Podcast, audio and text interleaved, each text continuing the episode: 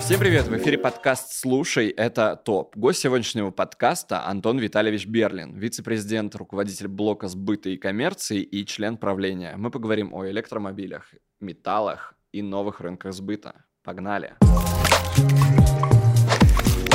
Антон Витальевич, добрый день. Здравствуйте. Здравствуйте. На правах ведущего я хотел бы начать э, с э, такой доброй ноты и речь пойдет про нашу э, ярмарку волонтеров Сити. Это наши свитеры, они просто так здесь. Уже пять лет наши корпоративные волонтеры дарят добро тем, кому оно действительно нужно, создавая своими руками символы года. И все вырученные средства идут на благотворительность. Подробности вы можете найти в QR-коде на экране. Где-то на экране. И ссылочка будет также в описании. Волонтеры в Сити. .рф. Хотим сегодня поговорить про металлы.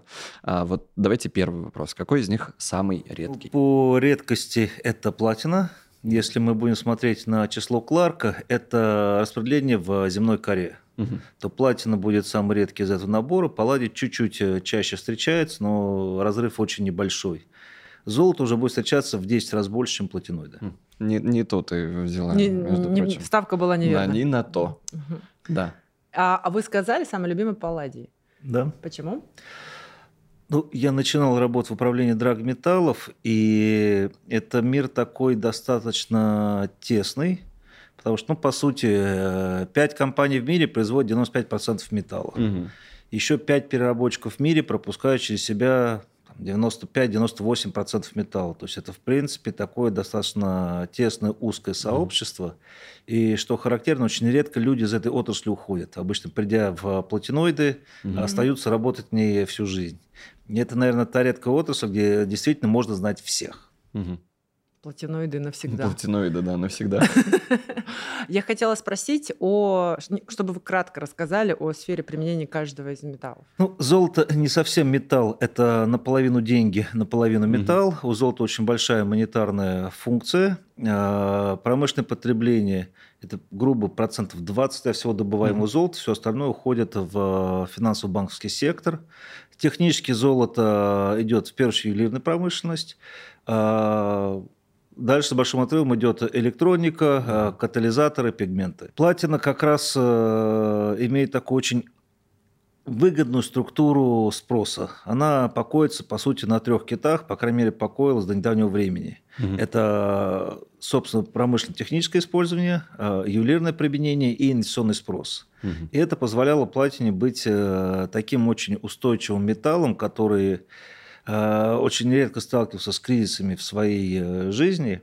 Это, конечно, здорово для добывающих компаний.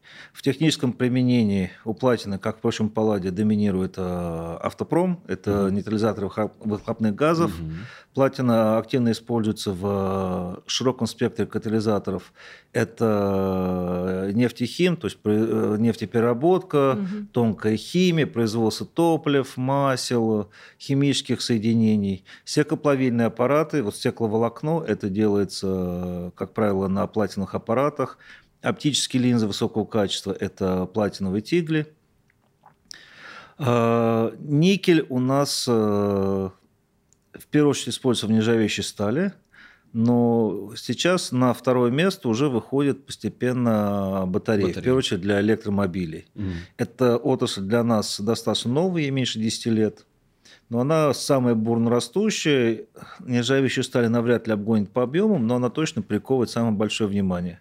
Кроме батарей у нас э, целый ряд э, сплавов, угу. в том числе спецсплавы, быстрореющие, жиропроводочные, то, что используется в авиапромышленности, э, катализаторы, пигменты,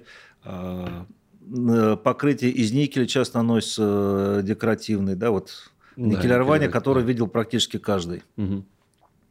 Палладий, для него автопром гораздо значимее, чем для платины. Это там, 85, может быть, даже больше процентов от всего потребления палладия на сегодня.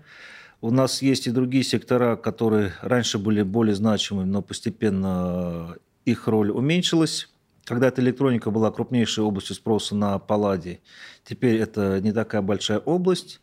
Ювелирная промышленность, которая была когда-то в, в отдельные года достаточно большой, сейчас она достаточно э, скромная. Да, почему, кстати, я вот хотела. Раньше прям в один момент стало супер модно. Платина и палладий.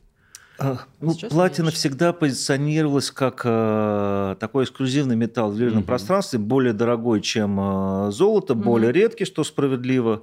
Палладий на самом деле до начала 2000-х годов был неизвестен именно как самостоятельный ювелирный металл. Он в основном выступал в качестве легирующих добавок. Угу. А, он добавлялся в некоторые сплавы с платиной. А, белое золото, самый качественный, самый красивый цвет, получался именно с добавлением палладия. Угу. Когда отбеливали им, для этого надо ну, грубо 15% металла. Угу. А вот э, в 2000 у нас э, пошли такие тренды, что ювелирный мир искал новые материалы, были бриллианты с титанами, угу. золото с кожей. И в том числе попробовали палладий. У него на самом деле есть э, очень интересные потребительские свойства. Он э, тверже, чем платина, при этом его плотность в два раза меньше. То есть угу. вы можете сделать, например, крупные серьги, которые Легкие. не будут отрывать уши, угу. они будут какой-то сложной формы, но они не деформируются, поэтому есть свои плюсы. Но основным толчком изначально была стоимость что вы делаете колечко такого же размера, что из платины, оно весит в два раза меньше, а металл стоит в четыре раза меньше, и того оно обошлось э, вам, как продать, в 8 раз меньше. А покупатель, приходя в ювелирный магазин, ну, как правило, не знает, какая цена металлов, он ориентируется на стоимость изделий. Вот там 5 а, тысяч рублей я за колечко готов отдать, а 7 мне уже дорого. Угу. Поэтому ювелирная промышленность всегда очень хорошо дополняла технический спрос, потому что технический спрос – это тонны потребления, угу. а ювелирный – это доллары. Угу. Что у нас ювелирный рынок, грубо говоря, покупает примерно на ту же сумму. Просто в зависимости от стоимости металла и камней он покупает меньше или больше в натуральном выражении, но примерно все то же самое в долларовом. Угу. Давайте дальше. У нас идет медь. Медь э, на 90% медь – это кабельно-проводниковая продукция. То есть это все, что связано с проводами, кабелями, электронными элементами. 10% э, это различные сплавы, но это в первую очередь бронза, латуни. Потому что на сегодняшний день у нас э, очень много материалов, нам не обязательно пользоваться бронзой. Есть применение, где э, бронза до сих пор э, номер один. У нас есть и сталь, которой не было у древних, и нержавеющая сталь, и композитные материалы, и алюминий, и титан. Поэтому область применения медных сплавов, она меньше сейчас, чем была там 100-200 лет назад. Ну и серебро. Ну и серебро – это по российской классификации драгоценный металл. Во многих странах он к драгоценным уже не относится, он угу. считается благородным. Есть такая градация. А базовые, благородные, угу. редкие и драгоценные. Угу. Вот серебро попадает в благородный, потому что оно не очень дешевое, но и не очень редкое. Серебро потеряло э, свою крупнейшую отрасль – это фото, кинопленка и материалы. Поэтому у серебра остались другие области. Опять же, это электроника, это катализаторы. Катализаторы вообще такая тема, что там широчайший спектр материалов, поэтому угу. почти все металлы рано или поздно попадают в катализатор. Угу.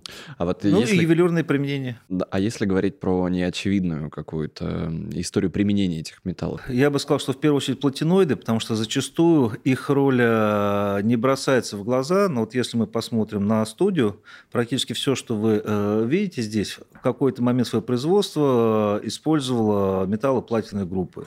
А там делался... Угу делалась керамическая посуда, в печи, где выплавлялась керамика, был термодатчик, скорее всего, платиновый. Угу. Делался э, пигмент, скорее всего, для этого использовался палладиевый катализатор. Где-то синтетическая ткань, э, на палладиевом катализаторе делалась терфталевая кислота, из которой получают сотни химических продуктов, э, таких как нейлон, тефлон и так угу. далее. Угу. Поэтому это отчасти металлы-невидимки, что они участвуют почти во всем, что мы встречаем в нашей жизни, просто мы об их роли не догадываемся. Не знаю, да. Ничего себе. А микропластик это вот как раз то, что... Микропластики, ну, как правило, а, получают из нефтепродуктов. При нефтепереработке используются катализаторы на основе платиноидов и цветных металлов. Потом при тонкой химии, когда формируются полимеры, скорее всего, был какой-то из платиновых или палладиевых катализаторов, потому что а, основное что требуется, это создать определенные углеродные цепочки. У нас вот все полимеры – это, по сути, длинные цепочки углерода. Вот чтобы им придать форму и заставить соединяться между собой, используется катализатор. У нас такое бодрое, драгоценное и благородное начало, я считаю. Но и мы всегда в нашем подкасте спрашиваем э, наших гостей об их карьерном пути. Насколько нам известно, вы закончили факультет э, радиоэлектронной Да. аппаратуры. Почему захотели туда пойти? И знали ли вы, что ваша жизнь будет связана с металлами, и, а, а далее и с маркетингом? Да я, честно говоря, туда и не хотел. Получилось Так. немножко случайно. Я пытался поступить э, в МГИМО на международное право. Мне всегда нравилась э, юриспруденция. Мгм. Я очень много литературы поднимал, но э, не прошел по баллам, и я просто уехал в экспедицию. А когда я вернулся в самом начале сентября, то, в общем-то, во всех вузах приемная кампания закончилась. А вуз, где я в итоге оказался, Московский авиационно-технологический, Мгм. у них на вечерний факультет как раз экзамены проводились э, в сентябре. И, собственно, поскольку мне надо было ждать все равно еще год до следующей возможности поступать, Мгм. я подумал, а почему бы нет? И поступил э, на приборостроение факультет радиоэлектронной аппаратуры. Мне досталась э, как раз экспериментальная программа, ее вводили за время моей учебы. Ну, как обычно в вузах, э, Мгм. по крайней мере тогда. Первые два Мгм. года были общеобразовательные, специализация начиналась с третьего курса. Мгм. У нас на третьем курсе ввели э, дополнительную специальность, тогда не было понятия MBA, у нас это называлось администратор производства. Мгм. Поэтому вот я заканчивал как бы по двум кафедрам и двум специальностям. И у меня в дипломе так написано инженер-системотехник-администратор производства. То есть там уже сразу управленческая еще. Да, это были управленческие вещи, это было достаточно ново, потому что у нас рассматривался курс логистики, у нас рассматривался управление качеством, Мгм. а, то, что было совершенно таким новым, революционным для отечественных технических вузов. Как бы вовремя случилась экспедиция. Кстати, куда она была? А, На Памир. Ух ты, О, ух да. ты. Мы Тут в каждое больше месяца слово, то- прожили в горах. Здорово. Слушайте, а вот э, давайте про, про ваш путь в компании. Вот вообще как попали? Как давно вы попали в Норникель?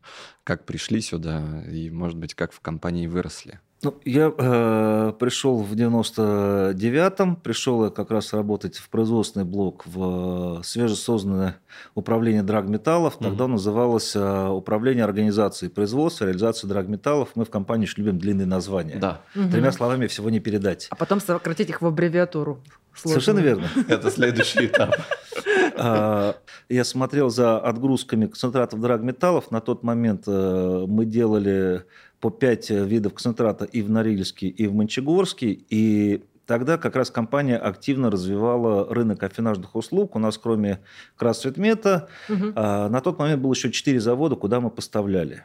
И, собственно, вот я начинал с того, что вел эти отгрузки и вел расчет, когда сколько нам должны отдать металла и сколько мы за это должны денег. Мгм. Но поскольку я в подразделении был единственный с э, сознанием английского, мне принесли отчеты по рынку и спросили, можешь ли ты сказать, что здесь написано. И так я начал заниматься, собственно, маркетинговой деятельностью. Друзья, учите английский. Возможно, ваш рост именно здесь. Я предлагаю перейти все-таки к карточкам. А, да, а, э, в них находятся вопросы от наших слушателей и зрителей. И первая карточка, вопрос из нее звучит так. Топ-3 отрасли, в которые Нурникель совершает больше всего поставок. Ну, в первую очередь автопром, Мгм. потому что туда уходят не только платиноиды, но и никель. Вторая – это кабельно-проводниковая продукция. У нас медь просто подорожал на фоне остальных металлов. Стали и сплавы все еще у нас доминируют, но объем наших продаж в батарейный сегмент, мы надеемся, что будет расти. Мгм. А вот в, в том году вы говорили, что Нурникель планирует раствориться в батарейной отрасли. Вот хотелось бы узнать, э, каких результатов удалось достичь там, к ноябрю или к концу этого года. Ну, мы пока находимся в пути, потому что это не так просто найти партнеров, э, договориться о какой-то кооперации и убедиться в том, что наши долгосрочные интересы тоже защищены. А плюс вот это все внешнеполитическое давление, оно, конечно же, не упрощает нашу работу. Это Мгм. сузило э, круг тех компаний, кто с нами готов вообще это обсуждать и смотреть на такие темы, но мы в этом направлении двигаемся. То есть планы остаются, ждем. Единственное, когда это Наше будет стратегическое видение сохранилось, Мгм. да, просто Мгм. мы пока не готовы рапортовать об успехах, но я думаю, что как только дойдет до подписания официальных документов, это уже будет публичным достоянием. И следующее, давайте так, А, экология сейчас э, как повсеместный тренд э, супер популярна. И появляются новые источники энергии, появляются электромобили. И вот вопрос из карточки. Топ-3 металла, необходимо зеленым компаниям? Медь, э, никель, литий. Когда говорят о зеленой экономике, по угу. сути, говорят в первую очередь о двух отраслях. Это энергетика и транспорт. Это два самых больших источника выброса парниковых угу. газов. А, ну, с транспортом, наверное, чуть проще. Все уже наслышаны про электромобили. Самая производительная батарея – это все-таки с никелевой химией. Угу. А вот э, про энергетику как-то мало задумываться, что э, нам нужна генерация, неважно, что это это солнце, это ветер, это геотермальная, это приливная энергия, да, все, что у нас относится к зеленым, это гидро. Везде будет куча генераторов и проводов. Угу. Дальше нам надо эту энергию достать, нам нужны распределительные угу. сети, это медь. Угу. И это не только сами кабели, но и различные подстанции, трансформаторы и так далее. Нам нужны системы хранения электроэнергии. Это никелевые батареи mm. и медная подводка к ним. Поэтому э, энергетика на самом деле по емкости, по дополнительному спросу на металлы, она, в общем-то, ну, для никеля она поменьше, чем автотранспорт, а для меди побольше. А литий? Литий тоже входит в состав э, батарей. Угу. Сейчас ведутся работы, попытки заменить литий на натрий, но пока сложно угу. говорить о том, что технология будет успешна или не успешна. Она такая на ранних стадиях. Угу. Но вот из тех решений, что существует сегодня, собственно, вот э, литий-ионовая технология, она самая эффективная. Мы уже затронули слегка эту тему про перераспределение наших э, рынков сбыта. И вопрос звучит топ-3 отличия в работе с ну, здесь звучит с азиатским рынком сбыта, я бы его чуть-чуть расширила, а, что новых партнеров и новые рынки сбыта. Новых рынков а, у нас нет, честно говоря, потому что для нас этот э, глобус достаточно небольшой. Вот, собственно, до э, начала, так скажем, пандемии, угу. да, в докризисной эпохе, у нас были продажи в 40 с чем-то стран, у нас количество клиентов, э, действующих на пике, доходило там, до 500. Наши потребители э, – это отрасли такие достаточно капиталоемкие, и новые компании появляются ну, точно не каждый год. Да? Там какой-нибудь столетельный завод, ну, хорошо, в, э, в Китае их построили целый кластер. За пределами Китая я не помню одного нового завода там последние 10 лет. Поэтому для нас э, те ограничения, которые возникают, это скорее перемещение. То есть мы меньше э, продаем, например, в Европу, больше продаем э, в Азию. Угу. Но это э, не новые рынки, это рынки, где мы уже присутствовали. У нас э, в Китае три офиса, угу. Пекин, Шанхай, Гонконг. Поэтому мы пришли как бы на подготовленную почву. Угу. Следующий вопрос топ-3 отличия классического директора по маркетингу и директора по маркетингу в нашей компании, и мы точно знаем, что есть отличия. Расскажите? Когда приходят а, практиканты с, со своими познаниями, там, соотношение цена-качество, говорю, ребята, извините, а у нас все по-другому. Мы в сырьевом угу. сегменте, мы все с конкурентом выпускаем товар одного качества и продаем по одной цене, причем не мы ее назначаем, ее назначает биржа. Угу. И у людей округляются глаза, потому что они не понимают, как с этим жить дальше. Вот все, что в учебнике было, все вот эти вот козыри, что называется, выбили из рук. Вот, по сути, все специалисты, что у нас в компании есть, они приходили и обучались здесь на месте. Угу. Нет другого источника знаний. В условиях Российской Федерации, честно говоря, и другого э, специалиста не вырастить, потому что а кому никель и медь были нужны, кроме нас. Угу. Вы говорите то, что классический маркетинг здесь, э, получается, работать не будет. А вот те люди, которые приходят в компанию, какой наиболее релевантный будет тогда э, бэкграунд их обучения для того, чтобы понять специфику? Ой, никого не хотелось бы обидеть. Я бы сказал, что э, специальность здесь даже второстепенно, скорее здравый смысл. Но у нас получилось, что работают люди самого разного образования. Вот у меня инженерное, там у кого-то финансовое, у кого-то географическое. Вот экономическая география, наверное, ближе всего к нам ложится, потому что она изучает в том числе товаро-денежные потоки. Это то, на что мы смотрим в первую очередь. Топ-3 случая в вашей карьере, когда вы почувствовали, что вашу работу оценили по заслугам. Я бы сказал, что для меня было первое признание, когда впервые получил повышение. Угу. Из э, главного специалиста перешел в начальники отдела. Да, это как будто уже было таким ну, вдохновлением и мотиватором, да, что меня оценили, меня повысили. А, второй был, когда меня пригласили перейти в сбыт из производства.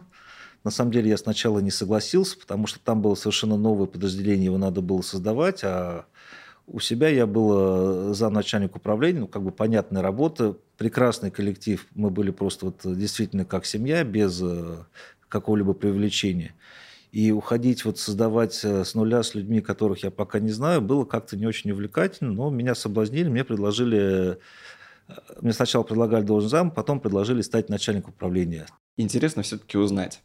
Топ-3 хобби Антона Берлина. Лет семь назад подсел на спорт и ЗОЖ. Вот для mm-hmm. меня это оказалось такой отдушиной, потому что вот эти спортивные нагрузки, они настолько убирают э, стресс, вызванный там какими-то э, рабочими моментами, да, когда думаешь о том, чтобы э, не уронить штангу на себя или в бассейне не хлебнуть воды, как все остальное уходит на задний план и становится второстепенным. Так, а вы за каким видом спорта да. занимаетесь? Вы услышали про штангу? У меня сочетание, я хожу плавать, у меня силовые в тренажерном зале, у меня растяжка.